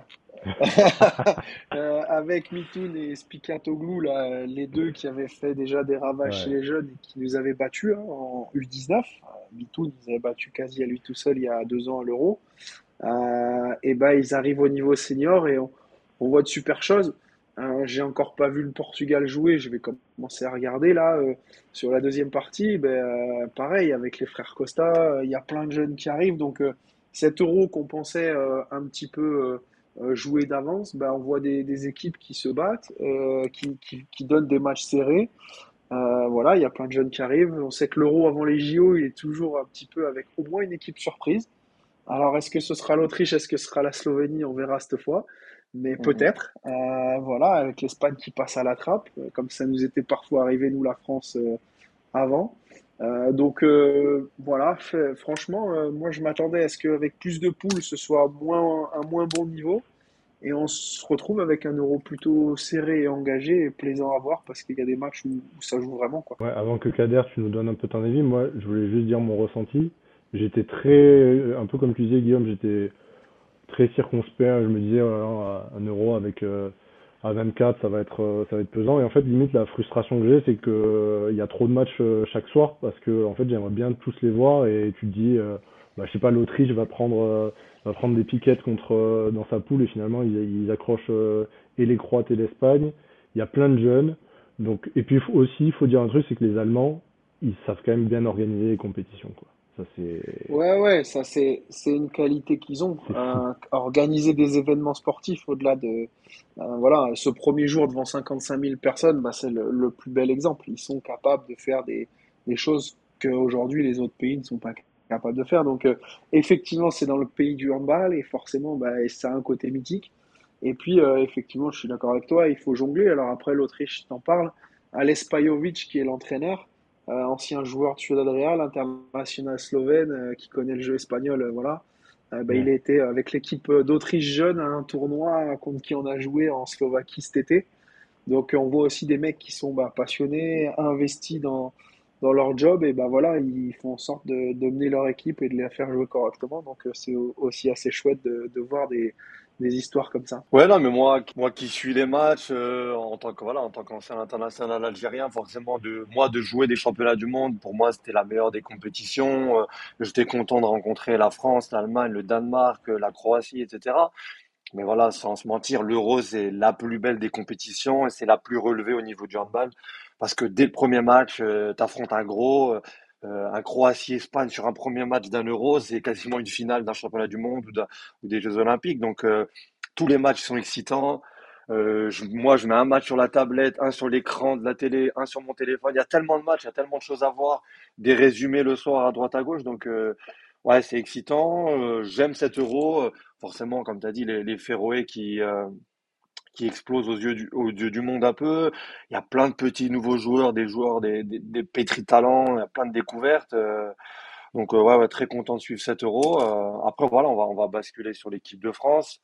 À savoir qu'aujourd'hui on enregistre le podcast après les après les matchs de poule, le lendemain du, du France-Allemagne. Euh, Guillaume, comment vois-tu toi l'équipe de France après la fin de, de ce premier tour? Bien, bien. Écoute, ils sont montés en régime tranquillement. Je crois que, euh, alors je suis pas dans les petits papiers, dans les secrets, donc, euh, mais en tout cas, de ce qu'on voit de l'extérieur, c'est que bah, le staff avait ciblé ce gros match contre l'Allemagne euh, pour sa préparation, puisqu'ils sont montés gentiment. Tunisie, Brésil, euh, Macédoine. Euh, Macédoine dans un contexte un peu particulier, premier match, 55 000 personnes. On voit qu'il y a un petit peu de pression, du coup, pendant le premier quart d'heure, on a du mal à se lâcher, puis on fait un beau match. Cet petit avertissement contre les Suisses où on fait un, un match moyen, un- Mm, où tout le monde s'affole un peu, mais si on a un peu de mémoire, on se rend compte que l'équipe de France, bah, elle a jamais été très performante en match de poule, euh, que ce soit sur les euros ou sur les mondiaux, donc ils montent tranquillement en régime. Et puis ils font la perf hier parce que battre les Allemands contre les euh, en Allemagne, euh, c'est jamais simple. Qu'on est tombé sur Andreas Wolf qui était dans un grand soir, donc qui a longtemps retardé l'échéance, mais ils se sont pas affolés. Je les ai trouvés hyper sereins, sûrs de leur force. On a retrouvé un petit peu de continuité et de jeu collectif qu'on n'avait pas réussi à, à mettre en place contre les Suisses. Donc euh, voilà, ils sont en place. Ils arrivent au tour principal avec deux points.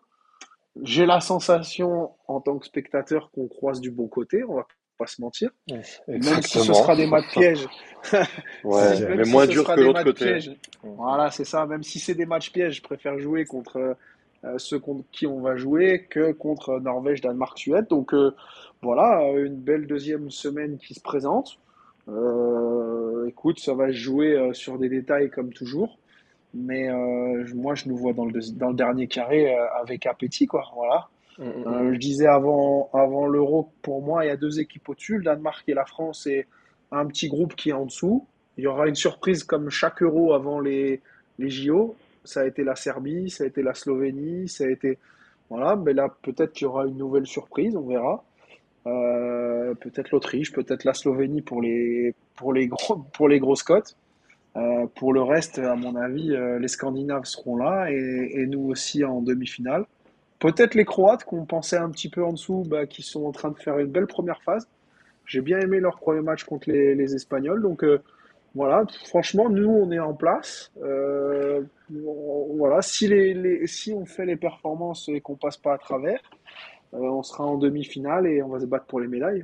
Mais comment comment t'expliques un peu ces deux visages, euh, on va dire, entre le euh, 48 heures avant face à la Suisse où voilà, c'est pas un handball flamboyant, il n'y a pas un vrai esprit d'équipe, j'ai l'impression, pas, on n'est pas dans le combat. 48 heures après, on affronte une grosse équipe. Est-ce que vous, déjà à l'époque, Guillaume, vous étiez un peu dans ça, ou entre guillemets, les petits matchs, euh, bah voilà, c'était euh, entre guillemets, vous pensiez à chaque fois rentrer en sachant que vous alliez les gagner, ou, ou vous êtes j'ai un peu l'impression qu'on est quand même formaté, l'équipe de France est formatée bah, parce qu'ils ont que des ils ont que des gros joueurs évoluant dans les grands clubs où où ils sont vraiment toujours présents dans les grands matchs et ces matchs-là parfois ben, c'est un peu plus compliqué à se motiver, on va dire. Bah, et- franchement, il y a deux choses. Déjà, je pense que ce sont deux équipes différentes. Tu vois, là, aujourd'hui, les jeunes, même chose qu'à l'époque, ils jouent tous dans les plus grands clubs. Ils ont l'habitude de jouer dans, tous les trois jours. Donc, en fait, une perf moyenne de deux jours avant, déjà, ça les pique. Ils pas ça. Parce que c'est des ultra compétiteurs et que les mecs, ils aiment que être bons. Et que là, bah, ça les vexe un peu. Ils savent en plus que c'est le gros match et que bah, quand t'es joueur, c'est le kiff de jouer devant 15 000 personnes qui sont contre toi euh, et puis d'éteindre la salle, de gagner, c'est cool, quoi. Donc, euh, franchement, j'étais pas inquiet qu'ils qu'ils soient au rendez-vous. Euh, après, la Suisse, bon, ils nous mettent en difficulté euh, sur Portner qui fait un gros match, mais on connaît euh, Nico Portner euh, qu'on a vu jouer en France et qu'on voit à mm. Magdebourg, donc qui est un des, des très bons gardiens mondiaux. Et puis, ils nous mettent en difficulté sur leur, leur 7 contre 6. Voilà. Bon, bah écoute, un soir un peu sans, notamment à la finition, parce que si t'es un peu meilleur à la finition, finalement, tu gagnes. Ouais, tu gagnes. t'aurais pu le perdre, mais avec l'expérience, tu fais quand même un match nul qui te met pas dans la merde. Et puis, bah, tu sais que finalement, ils vont être éliminés, et du coup, en gagnant les Allemands, euh, terminé. Donc, euh, peut-être que c'était un petit avertissement sans frais dont tu as besoin parfois quand t'es compétiteur pour te dire attention, faut pas trop se relâcher. Et Après, c'était le vrai premier lancés. adversaire. on va dire, parce que sans être méchant, j'ai vu la préparation de l'équipe de France. Elle a affronté la Tunisie, le Brésil.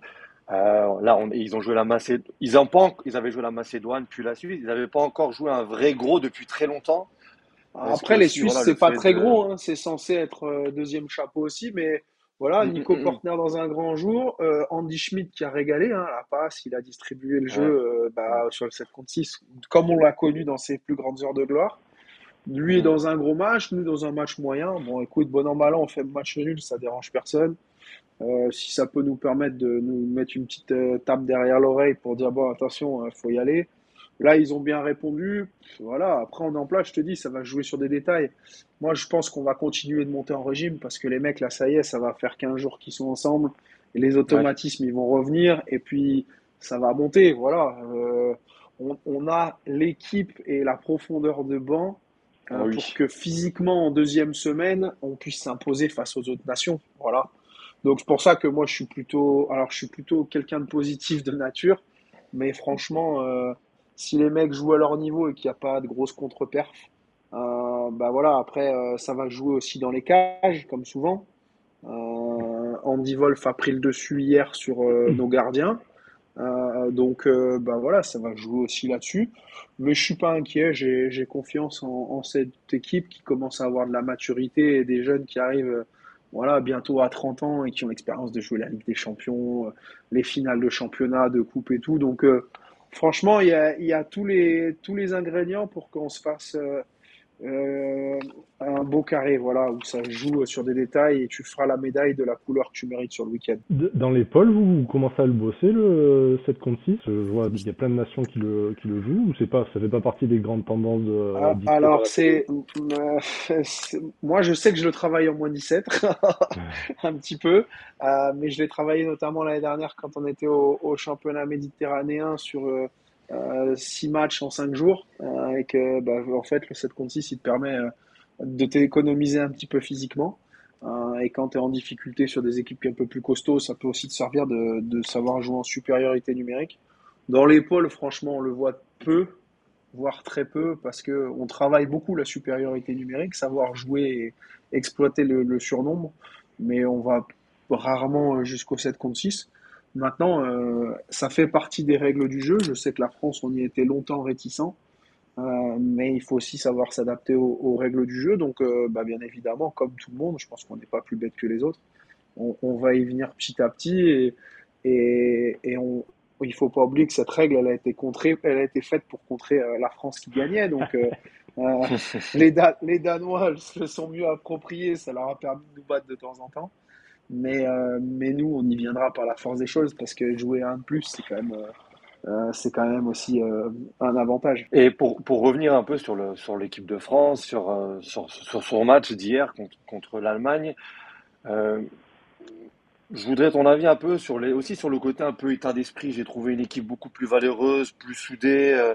On a eu une activité défensive hier vraiment intéressante. Un Karl Conan qui a vraiment pris un peu le leadership avec avec Ludovic Fabregas, j'ai l'impression. On, a aussi joué beaucoup plus dans le grand espace. On a, eu, on a joué beaucoup plus de montée de balle, d'engagement rapide. C'est un peu aussi ça l'ADN un peu équipe de France qui nous a peut-être manqué un peu sur, sur le match de la Suisse. Je sais pas si ça nous a manqué ou réellement, en fait, hier, on a défendu à 6 contre 6 et on a récupéré des ballons. Euh, le 7 contre 6 nous ayant mis à mal et il marquait quasi à chaque fois, euh, bah, du coup, tu peux pas monter les ballons. Donc, euh, euh franchement, je pense que cette équipe, elle vit bien. Euh, ils sont dans leur euh, délire, tu vois. Euh, déjà l'an dernier, j'ai trouvé qu'ils avaient au mondial montré une super image euh, d'un groupe qui vit bien ensemble, qui se bat bien ensemble. Là, euh, ça monte doucement en régime, mais c'est 90% de, de l'équipe, elle est ensemble depuis quelques années, donc euh, ils se connaissent, ils savent comment ça aller à la, à la, à la guerre ensemble. Donc moi, je n'étais pas étonné qu'hier il y, ait, il y ait une réaction d'orgueil du du champion un peu piqué, tu vois, euh, parce qu'il y a eu pas mal de déballages médiatiques euh, qui ont ciblé certains joueurs euh, mm, mm, sur les mm. réseaux, ça a parlé et beaucoup trop à mon goût, mais bon, écoute, on peut pas empêcher les gens de, de parler. On vit en démocratie, donc voilà, je pense que les garçons, ben, ils, ils, ont donné la meilleure des réponses sur un terrain hostile, à savoir, ben, on part dans notre bulle en mission et, et voilà, on on, donne la bonne réponse sur le terrain, on gagne le match en, faisant un match plutôt plaisant. Tout n'est pas n'a pas été parfait. Je pense qu'il y a encore une marge de, de progression, mais, mais en tout cas, beau visage affiché par eux et bah, félicitations à eux parce que c'était la perf que tout le monde attendait et qu'il fallait faire pour euh, bah, se mettre dans les meilleures conditions pour le deuxième tour. Toi, en, tant qu'entraîneur U17 euh, par rapport à, l'Euro là, et, au, et au pôle, si, euh, si tu devais donner, je sais pas, deux, trois, deux, trois conseils, euh, c'est deux, trois trucs à regarder à, tes petits qui vont regarder l'euro, là, tu leur, leur dirais de regarder quoi Mais en fait, déjà, je, ouais, ouais, non, non, c'est pas piège. Euh, moi, je le regarde parce que ça m'intéresse de voir l'évolution du handball et l'évolution notamment tactique, euh, comment les, les joueurs euh, attaquent et comment les joueurs défendent et comment les, les coachs gèrent leur temps mort, comment les coachs gèrent leur changement de de ligne, ceux qui tirent plus sur les joueurs, d'autres moins, qui sont plus dans la rotation. Voilà, tout ça, ça m'intéresse, c'est dynamique. Euh, pour, les, jeunes joueurs, déjà, ne serait-ce que regarder euh, la qualité de passe et, l'engagement physique que, les garçons mettent sur le terrain euh, à l'euro, déjà, c'est un exemple pour tout joueur de pôle en formation. Euh, voilà, on se bat toute l'année pour qu'ils fassent des passes correctes dans les mains, à hauteur des yeux, dans la course des joueurs. Bon, bah là, on en voit quand même très peu des, des passes perdues euh, et des balles qui arrivent dans les pieds. Donc, euh, déjà, ne serait-ce que cette qualité-là, et puis après, l'engagement qui est mis dans, dans, les shoots qui sont pris, les prises d'impulsion pour les ailiers, les prises de position des pivots. Et puis toutes les toutes les, les adaptations défensives. Voilà, moi c'est ça que je les invite à regarder. Généralement, euh, quand il y a un match vers 17 ou 18 heures, euh, on essaye toujours de faire un match, euh, tu vois, de, où on regarde et je leur donne une fiche qu'ils ont à remplir sur le match pour essayer de faire de l'analyse vidéo avec eux en direct sur un match d'équipe de France. parce que je trouve que ça remplace largement un entraînement parfois que de regarder les exemples à la télé, tout simplement. Ah, trop bien. C'était une des questions que je voulais te poser, mais c'est hyper intéressant. Kader, tu veux... Euh, voilà, on se le cache pas. Euh, de ce que je sais, de ce que je comprends, la France euh, cherche à réaliser le doublé qui n'a jamais été fait, c'est-à-dire Euro, Jeux Olympiques. Pour toi aujourd'hui, voilà, on a ciblé un peu le Danemark comme l'adversaire, le plus gros adversaire possible pour l'équipe de France si elle va aller au bout. Quelles sont nos marges de progression? Dans quel secteur on doit progresser? Euh, sur la finition, on a un peu moins de buts sur les ailes, j'ai l'impression. Hier, bon, on a eu un Prandi qui a remis un petit peu de, buts de loin. Euh, qu'est-ce qui, qu'est-ce, quelles sont les, les, choses qui font que on va aller les battre, on va aller chercher une finale, un titre? Euh, pour toi, où on doit progresser pour aller chercher ce titre de champion d'Europe?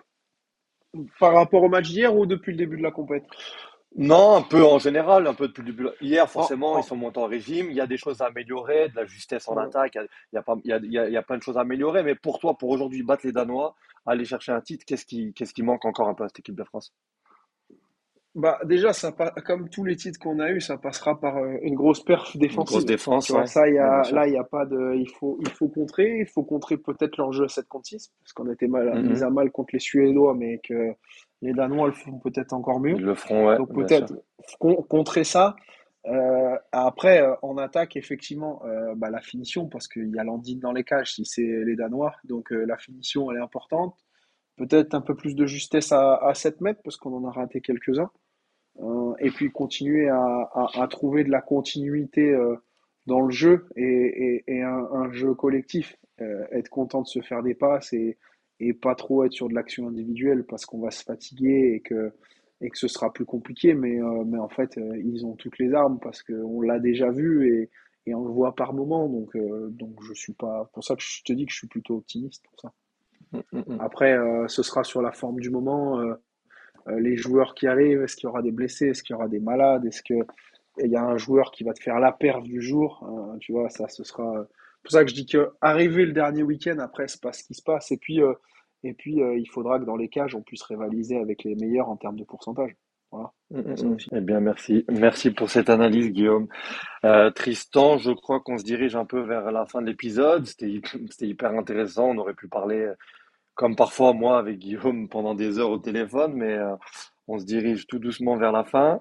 Euh, Tristan, je crois qu'on avait une petite surprise à faire écouter à, Guillaume, si je ne me trompe pas. Ouais, même deux. Avec deux surprises? Oh là là Je suis gâté. Je suis gâté. Il est, il est chanceux, notre Lyonnais.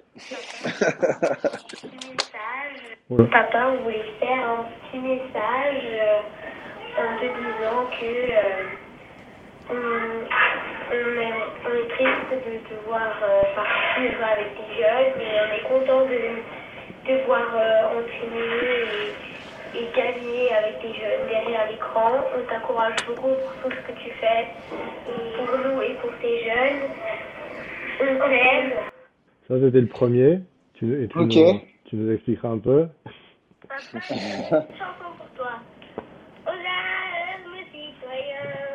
formez vos bataillons, marchons, marchons, tiens, plus, abreuve nos sillons. Ah, il l'a déjà, hein Ouais.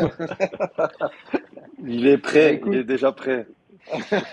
Écoute, euh, tu vas sur la fibre sentimentale, t'es dur, toi. Euh, écoute, tu mets les frissons et presque la larme à l'œil. Euh, bah, quoi de plus beau que je le disais tout à l'heure, hein, ces enfants. Euh, ils ont cette fibre handball apparemment, puisqu'ils ont commencé à jouer au handball. Pour autant, je les ai pas poussés, mais ils ont l'air de s'amuser et de prendre du plaisir. Donc, pour, comme pour moi, c'est le plus important dans le sport, c'est chouette. Et puis, effectivement, bah, comme j'aime l'équipe de France, on regarde les matchs ensemble. Donc, euh, on chante la Marseillaise à chaque fois, on peut pas se le cacher. Euh, parce que je trouve que, que c'est chouette aussi comme héritage de, de, bah, de connaître son, son hymne national. Et puis, bah voilà, tout, tout est dit, pas grand-chose à dire euh, de plus sur eux. Voilà, c'est le plus beau, les enfants, donc, euh, donc on en profite. Bah, merci à Madame Jolie pour le, le petit coup de pour, pour la petite surprise, on la remercie. Kader, est-ce que tu veux poser une dernière question avant qu'on fasse les deux dernières questions traditionnelles? Non, non, non, je j'avais pas de questions particulières. Après, plus peut-être sur le poste particulier d'ailier droit que Guillaume a occupé toute cette carrière. Euh, voilà, en deux, trois petites questions. Euh, est-ce que tu avais peut-être, Guillaume, un ailier droit aujourd'hui pour toi? Quel est le meilleur ailier droit au monde? Euh, ton ailier droit préféré, en tout cas en France? Et si, dans un futur proche, quels ailiers droits tu verrais dans un futur proche en équipe de France? Euh, au monde, euh, j'aime bien euh, euh, Marguch et Yanks, Blaise Yank et Marguch. J'aime bien aussi Alex Gomez, l'espagnol, voilà, Ouais. euh, pour le niveau mondial. Et peut-être le meilleur, il est chez nous, euh, c'est Yanis Len, voilà, Ouais, ou en tout cas, il fait partie de, de cette trempe-là. Euh, donc voilà, pour les, pour les ailiers droits. Et pour le futur, bah, je, difficile euh, de nommer des tout jeunes que j'ai eus, mais peut-être qu'il y en aura.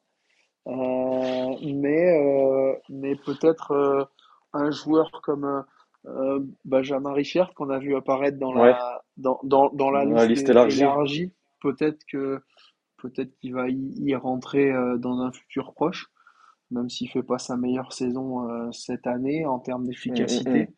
Euh, en tout cas, c'est un garçon qui est apparemment dans, dans, dans les profils que les que les sta- le staff commence à à mettre euh, dans les listes élargies. Donc peut-être qu'on pourrait le voir euh, apparaître un de ces jours dans, dans la liste. Ouais, il y aura, il y aura certainement un renouvellement d'effectifs après, après les JO de Paris où, où je pense on commencera à avoir de, de nouveaux noms. Ouais, ouais, ouais, c'est c'est souvent comme ça. Après chaque Olympiade, il y a deux, trois changements. Donc euh, bah, on sait que Nicolas va arrêter. Donc il y aura forcément euh, euh, peut-être euh, du renouveau là-dessus. On sait que Vincent Gérard va arrêter. Et donc du coup, bah, la transition est peut-être déjà en marche avec les trois qui, qui sont à l'Euro aussi ici. Et puis, et puis peut-être que d'autres trentenaires vont, Peut-être d'autres, la, sélection. Donc bah, peut-être qu'il y aura un, un renouveau aussi sur certains postes. Euh, ça, ce sera au, au staff euh, bah, qui va aussi lui évoluer, hein, puisque Eric va euh, s'en va à Montpellier et, et devrait quitter son poste d'adjoint. Donc voilà, pas mal de, de nouveaux, mais qui va se présenter à la rentrée 2024. Mais, mais en attendant, on, on a deux belles compètes à vivre et on Oui, souhaite évidemment le meilleur. Et, et s'ils peuvent se faire ce, ce doublé historique, et ben, eh ben on signe euh, tout de suite. En tout cas, on sera à fond derrière eux. Bah écoute, euh, on- je vais te poser les deux dernières questions traditionnelles avant de, de te remercier. Euh, la première, et elle a encore plus de sens avec toi, c'est euh, quel, euh, quel message, quel conseil tu, tu donnerais au petit Guillaume Joly qui avait 17-18 ans pour qu'il réussisse une belle carrière, puis aussi pour qu'il ait, qu'il ait une belle vie? Quel, quel conseil tu lui, tu lui donnerais en plus peut-être? Eh ben, travaille et n'oublie pas que le handball est un jeu et qu'il faut prendre du plaisir. Ok, limpide, clair. La, et la deuxième question, qui est une question euh, qui nous intéresse toujours euh, beaucoup avec Kader, est, c'est euh, est-ce que tu as un invité qui pourrait coller pour, le, pour un prochain épisode du podcast? Tu vois l'état d'esprit qu'on a eu pendant 1h20, une discussion entre collègues et très très passionnés de, de hand. Est-ce que tu as, un invité ou une invitée à nous suggérer? Eh ben, si c'était un garçon, peut-être euh, Michael Guigou ou Xavier Barachet, qui sont des copains euh, anciens de l'équipe de France. Euh, et si c'était une fille, peut-être avoir des nouvelles de Nionska Nyambla euh, pour la transition lyonnaise et euh, une championne, une championne du monde euh, lyonnaise. Voilà. Ok. Que du, que du beau monde, Ben, on va essayer de les, de les attraper. Voilà. Guillaume, je voulais vraiment te, te remercier de, de ton temps et de tout ce que tu nous as dit. C'était, enfin, moi, je me suis régalé en tant que, que fan de handball. Euh, c'est aussi intéressant d'avoir un peu euh, un avis d'un d'un formateur et sachant qu'en plus, c'est pas n'importe quel formateur. Donc, vraiment, merci beaucoup pour ton temps et pour tout ce que tu nous as transmis. Euh, Kader, je, je te laisse un petit mot Ouais, je voulais, ouais, un petit mot parce que Guillaume, euh, Guillaume est timide, il n'a pas osé le dire, mais euh, en off, il, il m'a dit de le placer, donc euh, il voulait dire que, il voulait, il voulait dire que l'Olympique, il voulait dire que l'Olympique de Marseille était le plus grand Olympique et que, et que, t'es- et, et que c'était le meilleur club français, donc euh, il n'a pas osé le dire. Voilà, il y a un seul Olympique et il le sait, c'est l'Olympique de Marseille. Voilà. En tant Euh, que, en tant que, en tant que supporter lyonnais, il l'a admis, il l'a accepté. Donc merci Guillaume. Bon, nickel. Allez, je coupe le micro de Guillaume. Mais non, mer- mer- en tout cas, mer- merci pour la, pour l'invitation. Euh, toujours euh, super de pouvoir partager et de parler de hand. Bravo à vous pour euh, l'énergie que vous mettez pour essayer de, bah, de continuer de faire rayonner le handball. Donc, euh, merci à vous et puis bah, bonne continuation. Et puis, bah, je ferai partie des, comme depuis le premier euh, numéro, de, des gens qui vous écoutent et qui vous suivent. Ben, merci beaucoup. Eh ben merci, merci Guillaume, parce qu'on a eu la chance vraiment pour les auditeurs qui nous écoutent euh, d'avoir un grand nom du, du sport français, d'avoir un grand nom du handball français. Donc euh, merci Guillaume, euh, un palmarès euh, long comme pas possible. Donc merci de nous avoir accordé ton temps.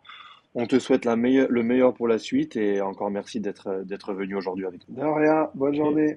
Merci. Salut, salut, ciao, ciao. Et en toute simplicité en plus, parce que je peux vous dire que si j'avais un dixième de son palmarès, vous m'entendriez. hein. Euh, Oh, oui. donc voilà, chers auditeurs, je vous, je vous remercie de nous avoir écoutés jusqu'au bout. Euh, profitez bien de, de cet épisode. Je me permets de vous réinviter à aller euh, mettre des 5 étoiles, mettre des commentaires, à nous faire des retours sur tous les réseaux. On est maintenant aussi sur Instagram, on est sur Twitter, on va bientôt être sur TikTok. Kader euh, s'est lancé dans ce projet-là. On y bosse, on y bosse. Et voilà, donc on bosse bien, on vous demande euh, ces petites choses qui sont gratuites et qui nous donnent de sérieux coups de pouce. Donc euh, voilà, n'hésitez pas, on compte sur vous et à très bientôt. Salut!